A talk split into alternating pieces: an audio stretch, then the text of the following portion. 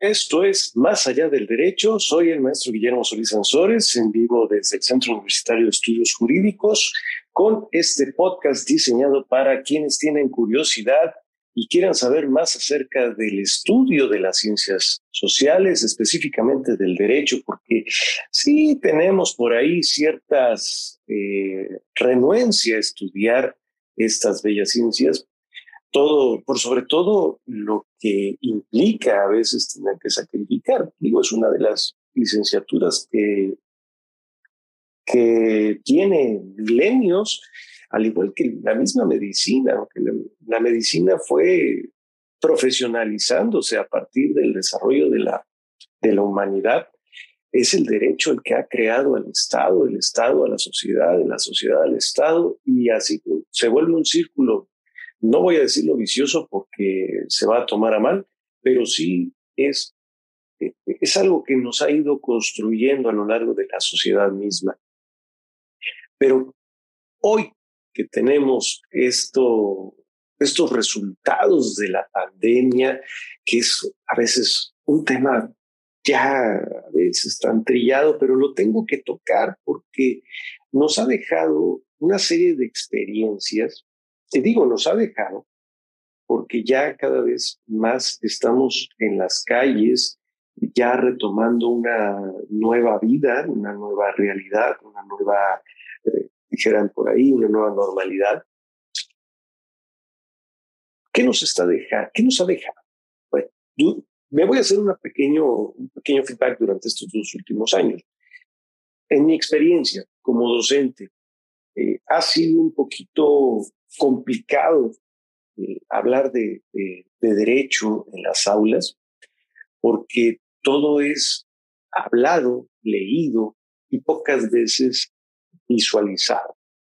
Tenemos que aterrizar muchos ejemplos precisamente a lo que quiere decir o ha dicho un legislador o un creador de normas y todas estas fuentes del derecho que hemos estado encontrando, que hablaremos más adelante en otro programa, en otra ocasión. Lo que sí podemos encontrar es que como docentes y como, y como estudiosos del derecho, nos encontramos en, en una imaginación. O sea, si hay licenciaturas que nos llaman mucho a la creatividad, esta licenciatura nos llama a la imaginación, porque tenemos que visualizar en nuestra mente los posibles hechos a los que se pueda estar refiriendo alguien que creó esa norma o a los que ya ocurrieron. O sea, se trata de un presente, un pasado y un futuro que tenemos que visualizar en nuestras mentes cuando estamos leyendo lo que la doctrina, lo que las leyes, todo está tratando de decirnos. Entonces, sí nos llama a la imaginación. Sin embargo, hoy las herramientas que nos han estado brindando a partir de, la tecnología, ya esto lo está dejando a un lado. Esa imaginación, esa eh, tendencia a imaginar se ha ido minimizando por todas estas, estas eh, herramientas. Por ejemplo, un, cuadro conceptual, un mapa conceptual, pues ya nos va a ir hablando acerca de las, de las palabras clave que se podrían estar generando en torno a un concepto. Y así tratar de entenderlo correctamente. Pero ¿qué pasa? Cuando encontramos miles y miles de videos en YouTube, también explicando de maneras distintas cada uno de, de los hechos o de un tema, un concepto jurídico. Incluso llega a ser hasta confuso porque pues todos tenemos la interpretación distinta de las cosas. Y aquí viene esta, precisamente esta palabra clave llamada abstracción. Todos tenemos una percepción completamente diferente de las cosas. Pero vamos a regresarnos a este tema de, de lo que nos está dejando la ya esa parte imaginativa se extinguió. Ahora, ¿qué sigue? Aprender del uso de estas tecnologías, aprender a visualizar la, la interpretación que puedan dar terceros de este uso de tecnologías. Como profesor, nos deja una tarea difícil porque generacionalmente hablando, pues algunos aprendimos de oída muchas clases, de leída otras tantas, pero el, el estudiante de hoy tiene esa facilidad de que hoy va a poder leer, escuchar y visualizar muchas cosas. Pero para eso lo tenemos que construir nosotros como docentes. Y es ahí donde a veces cuesta un poquito de trabajo entre el, el docente de antaño y el docente de hoy. El prepandemia y pospandemia. Muchos colaboradores se retiraron durante los primeros meses de pandemia por lo difícil que era transmitir este conocimiento. Es más, no tienen una idea de lo que está haciendo para mí transmitir o grabar este podcast para ustedes, porque estábamos eh, un poco más, digámoslo así, inmiscuidos en la relación persona a persona o persona a grupo en un aula. Era un ambiente controlado, pero en la plena soledad hoy nos está costando un poquito más de trabajo. Asimismo, trasladar el conocimiento, esa percepción que tenemos de las cosas en un material didáctico que tendremos que llevárselo a nuestros estudiantes. Los estudiantes de hoy no son los estudiantes de ayer. Usted, si está escuchándome, seguramente será más un estudiante que un docente en el área.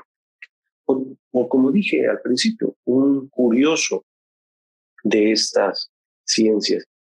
Y eso, eh, el estudiante de hoy tiene esa omnicanalidad para aprender. Se puede uno llenar de tanta, de tanta información que es difícil, difícil llegar a organizarla tanto en materialmente hablando, digitalmente hablando, como en nuestro cerebro. Es, es un archivo que se está llenando de información, pero que no alcanzamos a organizarla. Y entonces tenemos que recurrir a la organización digital en muchos sentidos de esta información. Y por ello también es la finalidad y el objetivo de este episodio, el uso de herramientas y de materiales que podemos alcanzar con, si queremos aprender esta, eh, el derecho. Miren, el primera, la primera herramienta que yo les puedo sugerir que utilicen es OneNote de Microsoft. Es una aplicación que se puede obtener de forma gratuita, aun cuando no seas usuario de, de Microsoft. Solamente hay que convertir tu cuenta de Google a una cuenta Microsoft. Búsquenlo así en el buscador Google. Crear una cuenta Microsoft y ahí les va a pedir la, el correo electrónico de su preferencia, el que ustedes utilicen. Y, y en el momento en que habiliten esta cuenta como Microsoft, van a tener la oportunidad de abrir la página de OneNote y ahí tener eh, la organización de sus archivos. Es un blog de notas. Este blog de notas va a tener categorías, secciones en donde podemos almacenar más y más información. Y no digamos que es una cuestión de escritura. Tiene la capacidad de que ahora las tabletas se utilicen la, la pluma digital y poder transcribir lo que se está eh, escribiendo de manera electrónica, pero además va a poder uno subir fotografía, videos, audio, incluso, les anticipo, puede, puede resolver problemas matemáticos, ecuaciones y algunos otros dentro del mismo. Entonces, si es un tema, es una herramienta bastante útil, bastante interesante y sobre todo gratuita y que se sincroniza entre un teléfono celular, una tableta, una computadora y la propia web. Muchos de nosotros tenemos el blog de notas de nuestro celular, pero confío en que el OneNote puede ser una mejor opción. Para hoy, uno de los temas más difíciles, en mi opinión, es la organización de los llamados PDFs. Estamos, vaya, se está desbordando la canasta de PDFs. Entre ellos, leyes, entre ellos, algún tipo de, publicación técnica, científica, o podemos hablar acerca de, algún libro, un extracto de libro o, un libro completo. Ahí, son dos temas. la cuestión de derechos de autor, que seguramente hemos, hemos estado violentando durante esta pandemia, pero también tenemos que organizarlo. Ahorita vamos a hablar acerca de la organización de esto. Estos PDFs, fíjense que se pueden utilizar lectores de libros como es Kindle o como es eh, Apple Books eh, para dispositivos iOS. Ahí podemos vaciar nuestros PDFs. Se pueden nombrar, se pueden organizar en carpetas de tal modo que podamos tener una visualización clara de las portadas de estos libros en PDF. Igual, Kindle lo puede hacer. Entonces, vamos a tener ahí todos nuestros archivos perfectamente bien organizados. Es una herramienta gratuita para organización. Pero también sí les voy a decir una cosa. Lo más interesante es cuando utilizamos no un libro en PDF, eso se llama libro digital, sino un libro electrónico. Las tiendas, entre ellas Kindle, Apple Books y eh, Kobo, que es una, una tienda de origen eh, electrónica de origen canadiense, y que tiene una disponibilidad y una vasta cantidad de títulos eh, ya en México, en español. Todos estos pueden ser utilizados para adquirir libros en formato electrónico. ¿Cuál es la diferencia entre un formato digital y un electrónico? Permítanme se los digo. En el formato electrónico podemos ver únicamente el texto. Este, estas letras las podemos cambiar de tamaño, las podemos cambiar el fondo, se les puede agregar notas de texto y ahí se van a poder guardar y sincronizar entre los dispositivos que tengan la misma cuenta. En el caso de un PDF, y no me dejarán mentir, cuando lo tratamos de leer, tenemos que estar pasando de un lado a otro el archivo para ver en horizontal la lectura completa. Pero esto no pasa en los libros electrónicos. El texto se adapta al tamaño de la pantalla. No es una fotografía, no es meramente texto. Se puede visualizar algunas imágenes dentro de este formato. Aquí mismo podemos hablar de precisamente el uso de las leyes. Las leyes es lo más difícil que podemos teniendo que darle seguimiento porque de repente perdemos el seguimiento de la actualización, tema que platicaremos y les voy a recomendar que hagan. Pero ahí mismo en estos lectores Kindle o iBook podemos utilizarlo para nuestras leyes. También sugiero la utilización de formatos electrónicos. Hay algunas leyes disponibles en estas tiendas eh, en formato electrónico. Normalmente subimos las que descargamos de la página de diputados.gov.mx o de algún congreso estatal para poderle dar seguimiento. Pero repito, normalmente son en formato PDF. Si puedes aventurarte en la conversión de estos formatos a formato electrónico, realmente te ayudaría muchísimo. La adquisición de los libros en estas tiendas permite que tengan algún índice, lo cual es mucho más rápido eh, buscar. Y también, por ejemplo, tienen eso estos lectores. Podemos eh, buscar un texto en particular.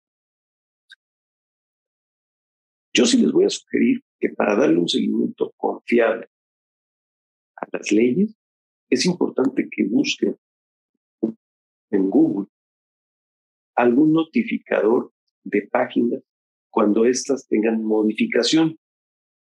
El caso es que les va a llegar a su correo electrónico cuando estas páginas hayan sido modificadas o actualizadas, por ejemplo, la de, la de diputados o la del Congreso. Ahí la adicionan, le ponen su correo electrónico. En cuanto haya alguna modificación, les va a llegar una notificación de que esa página fue modificada. Y eso nos eh, permite pues no estar tan al pendiente de forma diaria en el diario oficial de la Federación o en la Gaceta Esa es una primera página de importancia, pero también les voy a recomendar esta página, a mí no me paga por esto, es la página de Script. En ella van a poder encontrar muchísimos libros, muchísimos libros en el entorno de forma legal, hay que pagar una cuota mensual, pero les va a facilitar enorme la búsqueda de material. Otra página que es gratuita y que tiene muchísimo contenido es la Biblioteca Jurídica de la UNAM. Esa tiene muchísimo texto científico, muchísimos libros que pueden descargar libremente en formato PDF. Hay material desde hace décadas, así como material actual.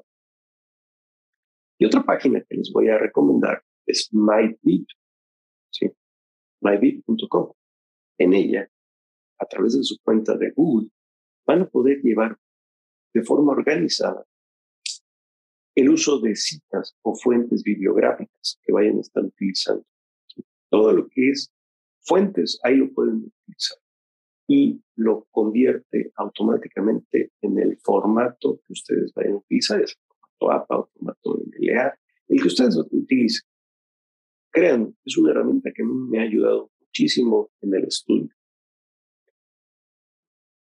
Como lo dije desde un principio, el uso de herramientas tecnológicas que se van a ir presentando, necesitamos utilizar, perdón, es, eh, es importante. Y les voy a platicar acerca de varias de ellas. Canva.